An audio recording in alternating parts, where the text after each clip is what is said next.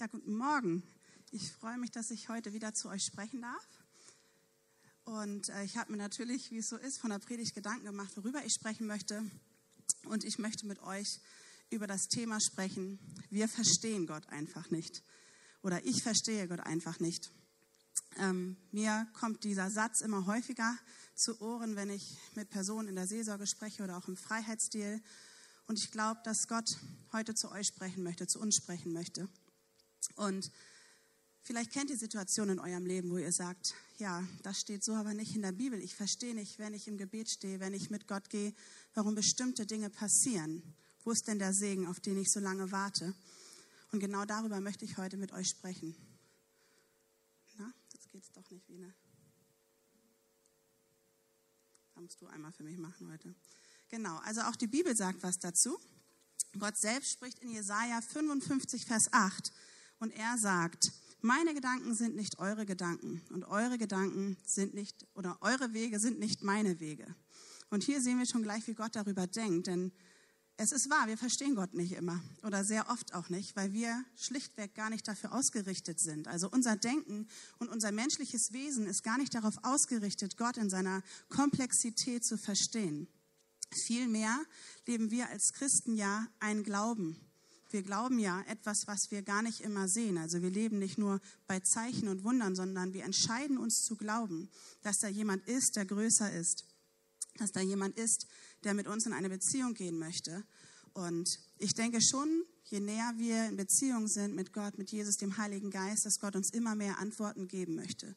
So wie er es auch mit Abraham getan hat. Er hat mit Abraham seine Gedanken geteilt und das möchte er auch mit uns. Und er möchte uns Erkenntnisse geben, Offenbarungen geben.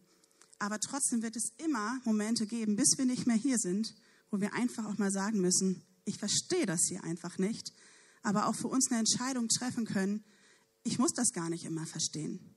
Ich kann für mich hier entscheiden, einfach Gott treu zu bleiben. Und in einem Buch, was ich äh, von Wilfried Mann gelesen habe, da hat mir ein Spruch total gefallen. Wenn die Sonne scheint und der Himmel blau ist, fährt es sich prima auf der Autobahn. Wenn aber unerwartet Umleitungen kommen, es Serpentinen rauf und runter geht, das Wetter auch noch umschlägt und von schlimm zu schlimmer wird, dann lernen wir wirklich das Autofahren. Und ich finde, das kann man auch sehr gut auf unser geistliches Leben anwenden. Denn es ist sehr leicht zu sagen, oh, ich liebe dich, Gott, ich stehe immer zu dir, du bist meine Nummer eins, ich gebe dir alles, wenn wir auf der Sonnenseite des Lebens sind, wenn wir uns so richtig schön im Segen baden. Aber es ist eine ganz andere Geschichte, wenn Krankheit kommt, wenn Menschen um uns herum sterben, wenn Dinge mit unseren Kindern passieren oder, oder, oder. Dann ist die Frage, wo sehe ich Gott in dem Ganzen? Oder auch, wie stehe ich zu Gott in dem Moment? Stehe ich noch genauso dazu, zu all dem, was ich gesagt habe, als es mir gut ging? Oder knicke ich dann ein? Zweifle ich an diesem Gott, der eben noch meine Nummer eins war? Ich habe vor zwei, drei Tagen eine Predigt von Joyce Meyer gehört und da erzählte sie von ihrem Freund Pastor Charles. Und der war oder ist echt aktiv mit Gott unterwegs. Und seine Frau, sie stand mitten im Dienst, die hat noch viel vor. Seine Frau ist stark erkrankt, ich glaube an Krebs, weiß ich jetzt aber nicht zu 100 Prozent. Und die ganze Gemeinde betete und für sie war irgendwie klar, die Frau wird geheilt. Und letztendlich ist sie leider verstorben. Und dann hat der Pastor Charles einen Satz zu Joyce gesagt und sagte, Gott, oder er sagte, was er gebetet hat, und zwar betete er, Gott, hilf mir jetzt richtig zu handeln. Ihm war es total wichtig, wie er in dieser Zeit Gott repräsentiert. Und ich glaube, diese Frage dürfen wir auch stellen. Wie repräsentieren wir Gott und wie stehen wir zu Gott, wenn es mal nicht besonders gut läuft? Wenn wir mal nicht verstehen und keine Antworten haben? Wie stehen wir dann zu ihm, wenn wir Anfechtungen erleiden? In 1. Petrus 5, 8 bis 9 steht, Seid nüchtern und wacht, denn euer Widersacher, der Teufel, geht umher wie ein brüllender Löwe und sucht, wen er verschlingen kann. Also es gibt ja finstere Mächte. Die Bibel erzählt uns davon ziemlich viel. Und ja, der Teufel läuft umher wie ein brüllender Löwe. Er möchte Angst machen, das ist seine Taktik. Er möchte Hoffnungslosigkeit bringen. Er möchte Lüge verstreuen in unseren Herzen und klar sagen, ja, siehste, Gott war wieder nicht da. Du hast doch gebetet. Wo ist denn dein Gott? Vielleicht liebt er dich doch nicht oder vielleicht lebst du irgendwo in Sünde. Also er kommt mit vielen verschiedenen Gedanken und wir dürfen uns dagegen stellen. Es gibt nämlich eine sehr große Waffe gegen den Teufel und das ist unser Glaube. Dass wir uns einfach auf unseren Glauben stellen und darauf berufen, meine Identität ist in Jesus Christus. Und ich spreche hier gegen jede Lüge des Feindes, auch wenn ich mal nicht verstehe. Wir dürfen glauben, dass Gott der Wegbereiter und der Wundertäter ist, dass der Heilige Geist der Liebhaber unserer Seele ist, dass es verändert, wenn wir mit ihm in Beziehung gehen. Denn wir können es ja nicht schönreden. Es passieren hier Dinge auf dieser Welt. Ganz ehrlich, ähm, die verstehe ich einfach nicht. Ich muss das mal kurz weglegen. Es geschehen wirklich schlimme Dinge. Und ich erlebe das selbst sehr oft um mich herum. Und ich möchte euch so ein bisschen hinein mitnehmen auf die Reise meines Lebens, wo ich Gott ehrlich gesagt gerade so in Teenie-Jahren, aber auch in jungen Erwachsenenjahren sehr in Frage gestellt habe. Es gab dann auch Momente, wo ich wirklich gefragt habe, gibt es Gott überhaupt?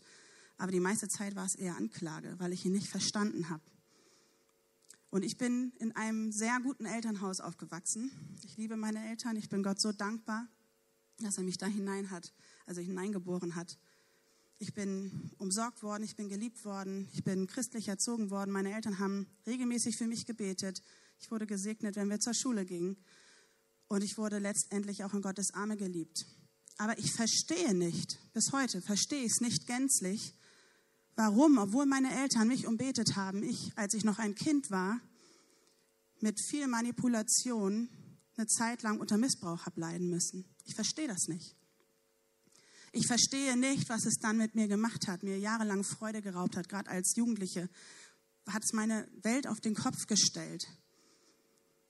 Und ich verstehe nicht, ja, wie ich dann ich bin sehr in Zweifel geraten und letztendlich in den jungen Erwachsenenjahren hat es mich auch fast meine Ehe gekostet. Und ich verstehe nicht, warum das passiert ist, denn als Kind konnte ich mich nicht wehren. Ich hatte keine Wahl. Und ich verstehe auch nicht, was mit den Frauen passiert, bevor sie zu uns in Freiheitsstil kommen. Ich verstehe das nicht. Jetzt bin ich hier verrutscht, aber ist auch egal. Ich verstehe nicht, dass eine Frau mit vier Jahren in die Prostitution verkauft wird und dort wirklich bestialische Folter erlebt. Dass sexuelle Gewalt manchmal so schlimm ist, dass die Frauen nur überleben können, indem sie sich sozusagen dissoziierten. Dass sie von sich selbst Abstand genommen haben und sich abgespaltet haben von ihrem Körper. Was danach aber in den Erwachsenenjahren oft dazu führt, dass sie sich immer noch nicht spüren können und das dann nur tun können, wenn sie sich selbst verletzen. Ich verstehe nicht, warum kleine Kinder zu uns kommen, die sich unterm Bett verstecken, weil die Welt viel zu gemein ist, viel zu fies und schlecht ist, um sich unter dem Bett hervorzutrauen. Und ich verstehe das nicht, wie Elfjährige in Zwangsehen verheiratet werden, damit Ehepartner oder der Vergewaltiger dann nicht mehr strafbar ist. Oder wie sie sich eine Flucht nur leisten können, weil sie ihr Organ verkaufen, weil sie das Geld so dringend brauchen. Ich verstehe das nicht. Kann ich nicht verstehen. Ich verstehe nicht gänzlich, dass mein Ehemann eine sehr gewalttätige Kindheit hinter sich hatte durch seinen Vater. Dass er sich als Kind im Schrank versteckt hat und immer wieder gebetet hat, oh bitte lass ihn mich nicht entdecken. Und so viele Male ging der Schrank auf und er wurde gefunden. Ich verstehe das nicht. Und es gibt eine Begebenheit in meinem Leben, da habe ich wirklich extrem an Gott gezweifelt, als ich schon mit ihm gelebt habe. Da habe ich mit meiner Schwester außerhalb von der Münster in einem Kleinstheim gearbeitet. Und dort gingen Sachen vor sich, die nicht in Ordnung waren. Die haben sich an den Kindern dort zu dem Zeitpunkt an zwei Mädchen vergangen. Und wir haben gebetet, wir haben das für uns geprüft, wie können wir in diese Situation reingehen, warum hat Gott uns an diesen Ort gestellt, weil das war für mich klar. Das ist kein Zufall, dass ich da war. Und nach viel Gebet haben wir dann das offen gemacht, die Situation und sowohl von den Heimeltern dann als auch von dem Träger damals. Und das, was dann passierte, war, dass man uns und mich völlig denunzierte. Man stellte mich als Lügnerin dar, so eine schwarze Pädagogik gibt es nicht. Das kann alles so nicht sein und das zog letztendlich eine Kündigung nach sich. Und ich war zu Hause und ich habe so geweint, weil ich gedacht habe, Gott, ey, warum hast du mich dahingestellt? Wir waren wirklich bereit, diese Mädchen da rauszuholen. Und wir konnten nichts tun. Und ich habe sehr lange auch nicht gewusst, was mit dem Mädchen passiert. Und ich verstehe auch, wenn ich nochmal an Freiheitstier denke, manchmal nicht, wie es um unsere Finanzen steht. Ich verstehe das nicht. Ich gebe meinen Zehnten, ich lebe mit Gott, ich denke, wir sind treu und integer. Wir bringen die Frauen zu Jesus. Und trotzdem ist am Ende des Monats manchmal nur 200 Euro auf dem Konto, ich brauche aber gerade 12.000. Und das sind dann Situationen, wo ich Gott manch, oder nicht Gott, wo ich die Situationen nicht gänzlich verstehe.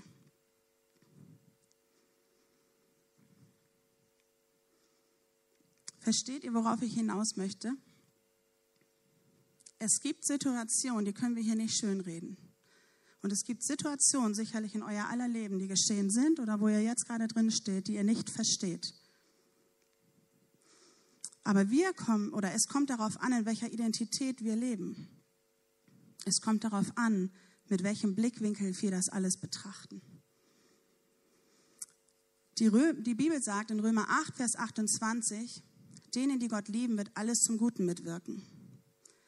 Das ist ein Vers, den sicherlich viele von euch kennen und den man immer mal wieder hört. Und ich muss für mich sagen, als ich den so richtig begriffen habe, da habe ich angefangen zu verstehen. Da habe ich angefangen zu verstehen, dass Gott nicht der Verursacher dieser Dinge ist, die auch mir persönlich geschehen sind, sondern dass er der Beheber ist. Dass er derjenige ist, der die Situation umwandeln möchte.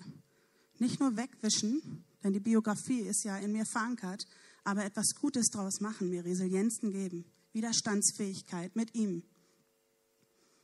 Dass er mir Heilung schenkt, dass der Heilige Geist mir Charakterschulung geben möchte. Und ich brauchte viel Charakterschulung, das dürft ihr mir glauben, weil ich war echt verkorkst.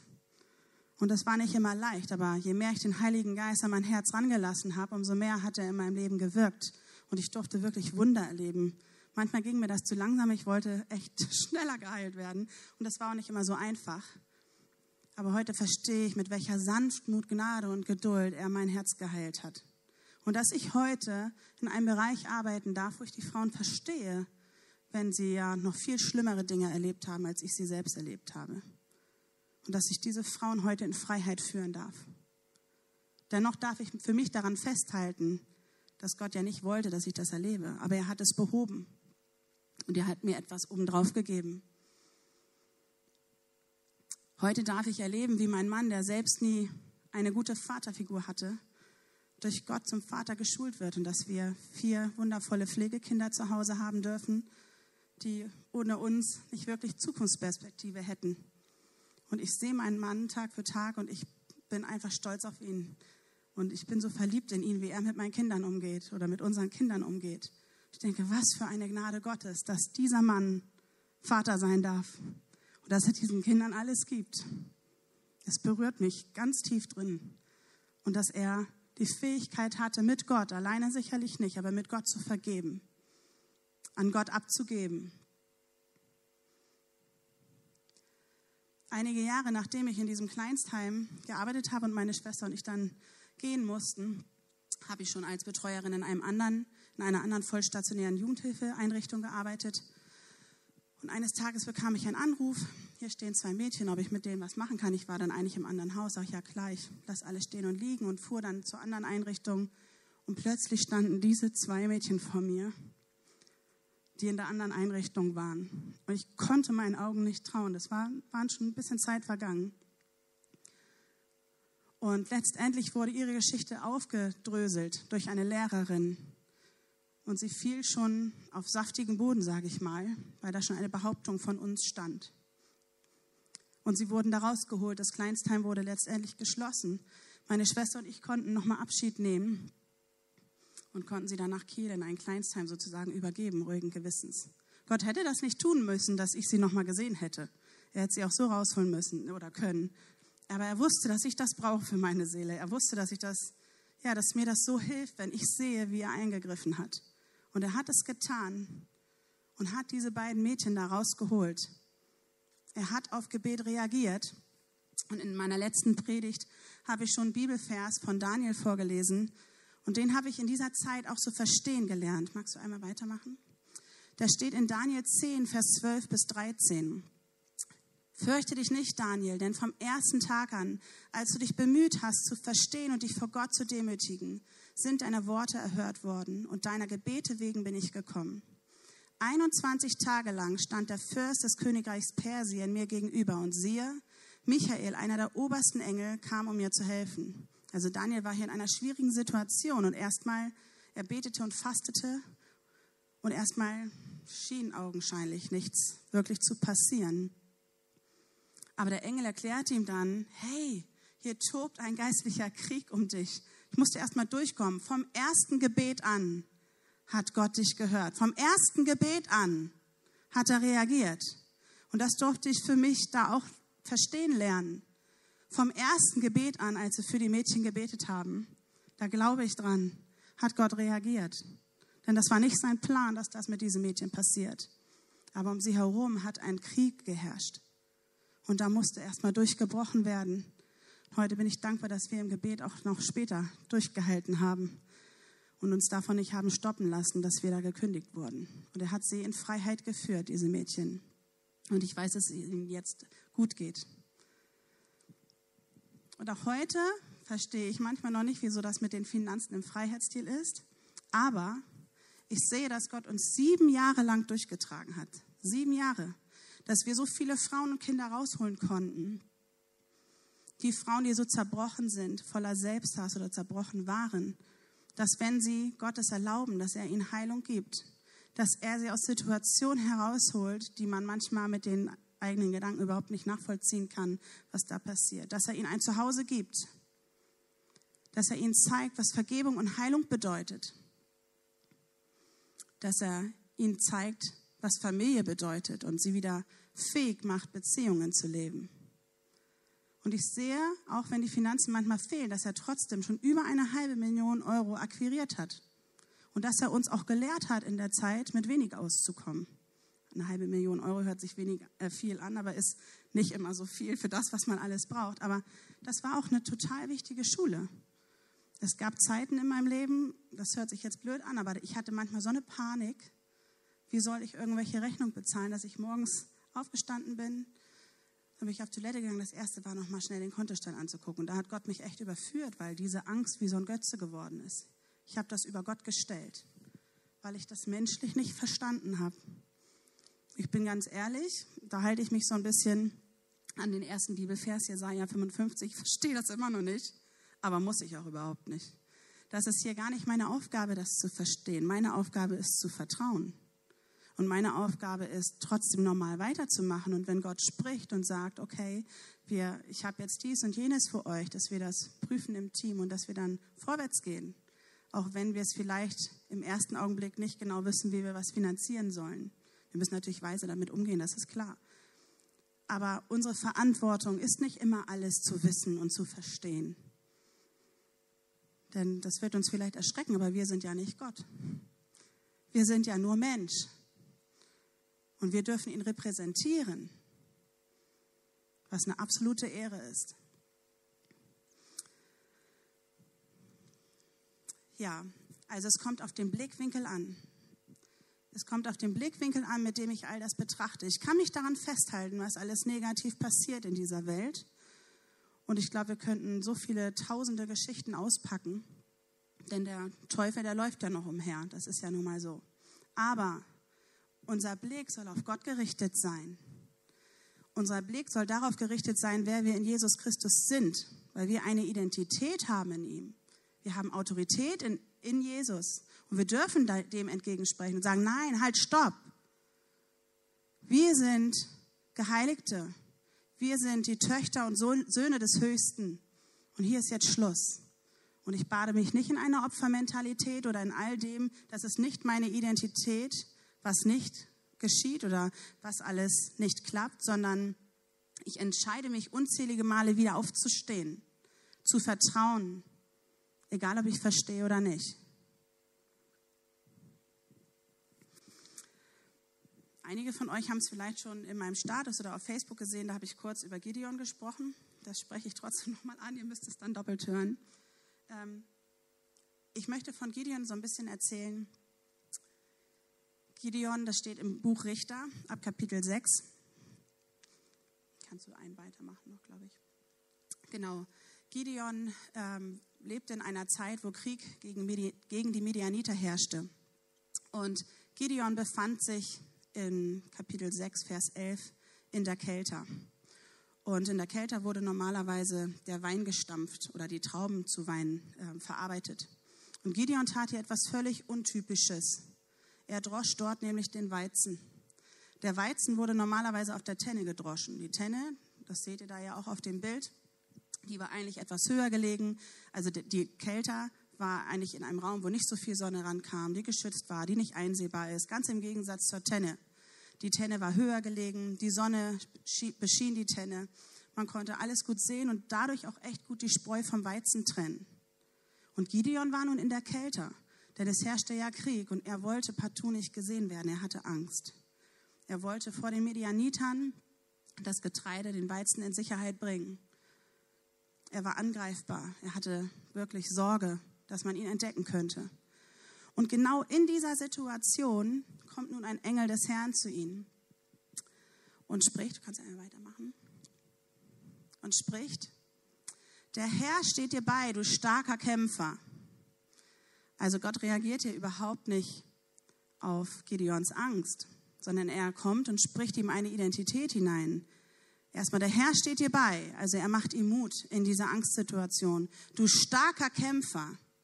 Aber wenn Gideon in dem Moment eins nicht war, dann der starke Kämpfer.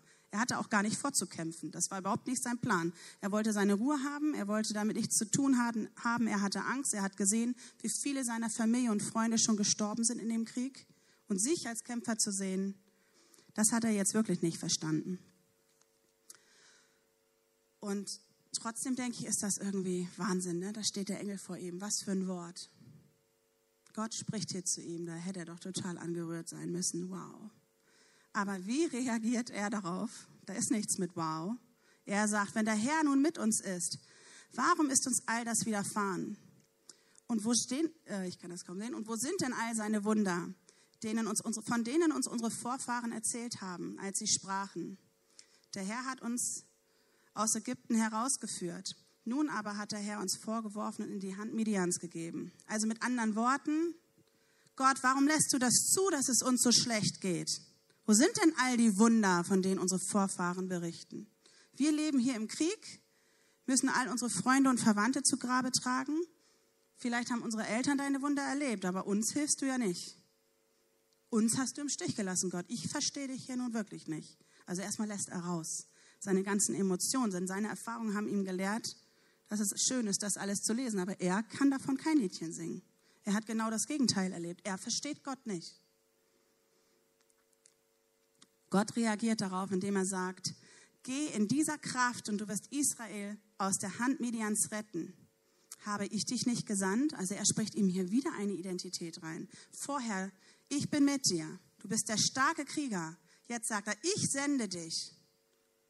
Und er macht Gideon hier bewusst, dass Gideon in eine neue Identität treten muss. Nämlich, dass er die Antwort auf das Gebet ist. Er kann zum Wunder beitragen, wenn er nicht mehr nach hinten schaut, sondern wenn er nach vorne schaut.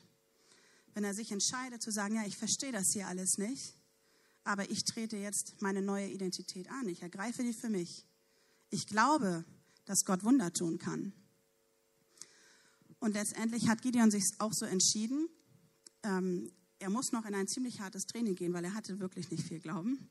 Und das führte auch dazu, dass er quasi Gott immer wieder auf die Probe gestellt hat und Zeichen immer von ihm brauchte. Wenn du das wirklich willst, kannst du mir dann ein Zeichen geben. Und Gott hat das immer gemacht. Er wusste, dass Gideon dieses Training brauchte. Und er wusste, dass Gideon noch nicht gleich so weit war, nach dem Vers 14 zu sagen, ja, und ich gehe jetzt los und wir kämpfen und alles ist gut. Gott in seiner Sanftmut und Geduld hat ihn trainiert. Und er hat zu ihm gesprochen und hat ihm diese Zeichen gegeben. Und letztendlich, nach dem letzten Zeichen, hat Gideon verstanden, wer er in Christus ist. Er hat seine Identität verstanden und er hat verstanden, dass er nicht alles verstehen muss. Und dann hat er mit 300 Mann ein Heer von 135.000 Männern besiegt, weil er mit Gott war oder weil Gott mit ihm war und Gott eigentlich das Volk der Medianiter gegen sich selbst ausgespielt hat und die sich dann alle gegenseitig getötet haben. Weil, Gott, äh, weil Gideon sich als Wunder hat gebrauchen lassen. Weil Gideon bereit war, von dem wegzuschauen, was er nicht verstanden hat. Denn in der ganzen Trainingszeit gab es ja trotzdem noch keine Antworten. Er wusste ja nicht genau, was wird jetzt passieren, wie wird dieser Krieg sein. Er ging im Glauben. Im Glauben, obwohl er seine Prägung eine andere war. Seine Prägung war nicht positiv, seine Prägung war Angst. Aber das hat Gott umgekehrt. Und diesen Blick, den dürfen auch wir einnehmen. Wir dürfen all die Prägung, die voller Angst ist, die dürfen wir umkehren lassen. Ja, es gibt einen Feind, es gibt den Teufel. Davon berichtet uns auch Jesaja 14. Das ist ja ein Kapitel in der Bibel, welches ich wirklich sehr gerne mag. Und da möchte ich euch ein paar Verse daraus vorlesen, mit wem wir es hier zu tun haben. Wenn es funktioniert. genau, ich drehe mich einmal um, weil die Schrift so klein ist. Ins Totenreich hinabgestürzt ist deine Pracht, das Rauschen deiner Hafen. Maden werden dein Lager sein und Würmer deine Decke. Wie bist du vom Himmel herabgefallen, du Glanzstern, Sohn der Morgenröte? Wie bist du zu Boden geschmettert, du Überwältiger der Nationen? Doch ins Totenreich bist du hinabgestürzt, in die tiefste Grube. Die dich sehen, schauen dich verwundert an, sie betrachten dich und sagen, ist das der Mann, der die Erde erzittern ließ, der Königreiche erschütterte, der den Erdkreis zur Wüste machen und seine Städte niederriss, der seine Gefangenen nicht nach Hause entließ? Du aber bist hingeworfen, fern von deiner Grabstätte, wie ein verabscheuter Schößling bedeckt mit Erschlagenen, vom Schwert durchbohrten, die in eine mit Steinen bedeckte Grube hinabfahren, wie ein zertretenes Aas. Du wirst nicht mit jenen vereint werden im Grab, denn du hast dein Land zugrunde gerichtet, hast dein Volk erwürgt. Der Same der Übeltäter wird in Ewigkeit nicht mehr erwähnt werden. Krass, oder? Ich finde es mega krass und ich finde es mega genial. Ja, er hat Königreiche erschüttern lassen, der Teufel. Aber was ist sein Ende? Der Teufel weiß schon, dass er besiegt ist. Er weiß, wo er sein wird. Er weiß, dass Gott der Sieger ist, was Jesu Tod am Kreuz bewirkt hat, nämlich alles neu zu machen. Und er hat Angst. Der hat Angst vor uns. Und deswegen kommt er mit List, deswegen kommt er mit Angst. Aber er geht umher wie ein brüllender Löwe, wie wir vorhin gelesen haben. Aber es gibt nur einen Löwe von Judah. Und das ist Jesus. Das ist der, der uns in Freiheit führt. Das ist der, der uns verspricht, der der Versprechenhalter ist. Wenn wir uns ihm zuwenden, wenn wir nur anklopfen, dann wird er auftun und Wunder tun in unserem Leben. Und wir dürfen wie Gideon vorgehen, dass er uns benutzt, um Wunder zu tun. Welches Vorrecht und welche Ehre, wenn er uns benutzt. Und ich persönlich, ich glaube echt daran, dass was ganz, ganz Großes hier auf uns wartet. Nicht nur Neumünster, wirklich flächendeckend, aber ich komme ja nun aus Neumünster, ich bin hier und ich bin echt aufgeregt. Ich scharre mit den Hufen, Leute, ehrlich. Ich möchte das sehen, wie Leute hier nach vorne kommen, weil sie verstehen, wer Jesus ist. Dass er sie freimachen kann von allem, wo nicht mehr wichtig ist, was mal gewesen ist. Denn wir haben eine Zukunft. Wir wissen, wo die Ewigkeit ist. Wir wissen, mit wem wir gehen. Und wir dürfen daran glauben, wenn wir weggucken von den Umständen, denn die Umstände sind da. Aber wenn wir davon wegschauen, dann werden die Umstände nicht so bleiben. Wenn wir sie mit Gott angehen, dann wird er sie verändern. Gott kann nicht lügen. Das ist, also es gibt ja eigentlich nichts, was Gott nicht kann, aber das kann er nicht. Das, das ist nicht das in seiner Natur, das ist ihm nicht möglich. Und er ist der Wegbereiter, er ist der Wundertäter. Ja, und so möchte ich einfach, wenn du vielleicht Situationen in deinem Leben hast, wo du sagst, auch wie Angela das heute hatte, ich stehe hier irgendwie im Nebel oder ich habe Situationen um mich herum, die sind irgendwie echt unmenschlich. Und ich weiß irgendwie nicht mehr, wo es vor noch zurückgeht. Dann lade ich dich ein, mit mir dafür zu beten und wirklich für dich aber auch was zu ergreifen. Also im Gebet schon zu sagen, okay, ich lege diese Opfermentalität weg und ich ergreife für mich, dass Gott Wundertäter ist. Ich ergreife für mich, dass sich jetzt was verändert. Wenn Gott das möchte, darf er mich selbst für dieses Wunder benutzen. Ich akzeptiere, dass ich nicht alles verstehe, aber wir dürfen auch den Ansporn haben, je mehr wir zum Heiligen Geist kommen, also ihm immer näher zu kommen, dass wir Dinge von ihm anvertraut bekommen. Denn er braucht uns hier alle. Also wenn hier Erweckung losgeht, dann braucht er uns und dann dürfen wir das Ganze schon hinter uns gelassen haben und andere begleiten und ihnen ein Zeugnis sein, von diesen Wundern erzählen, wo er unser Leben verändert hat. Also ich möchte sehr gerne mit euch dafür beten. Vater, ich danke dir, dass du treu und gerecht bist, dass du der Wundertäter bist, der Versprechenhalter und ich tausche hier und jetzt jede Lüge des Feindes aus, jede schwerwiegende Situation und Krankheit gegen den Namen Jesus Christus. Ich tausche jede Opfermentalität aus, jede Niedergeschlagenheit und Depression gegen deinen mächtigen Namen, Jesus. Und ich möchte dich bitten, Heiliger Geist, dass du eine Leichtigkeit schenkst, sich auf dich zu fokussieren, dass du eine Leichtigkeit schenkst für jede Person, mit dir in eine neue Beziehung zu gehen. Dass wirklich eine, ja, dass du wirklich der Liebhaber der Seele bist. Wir verzehren uns nach dir, Vater, und ich sehne mich echt danach, dass du hier Zeichen und Wunder tust. Und ich danke dir, dass du es tun möchtest und tun wirst. Und ich spreche den mächtigen Namen Jesus Christus aus über uns und danke dir, dass du veränderst und dass du neu machst. Amen.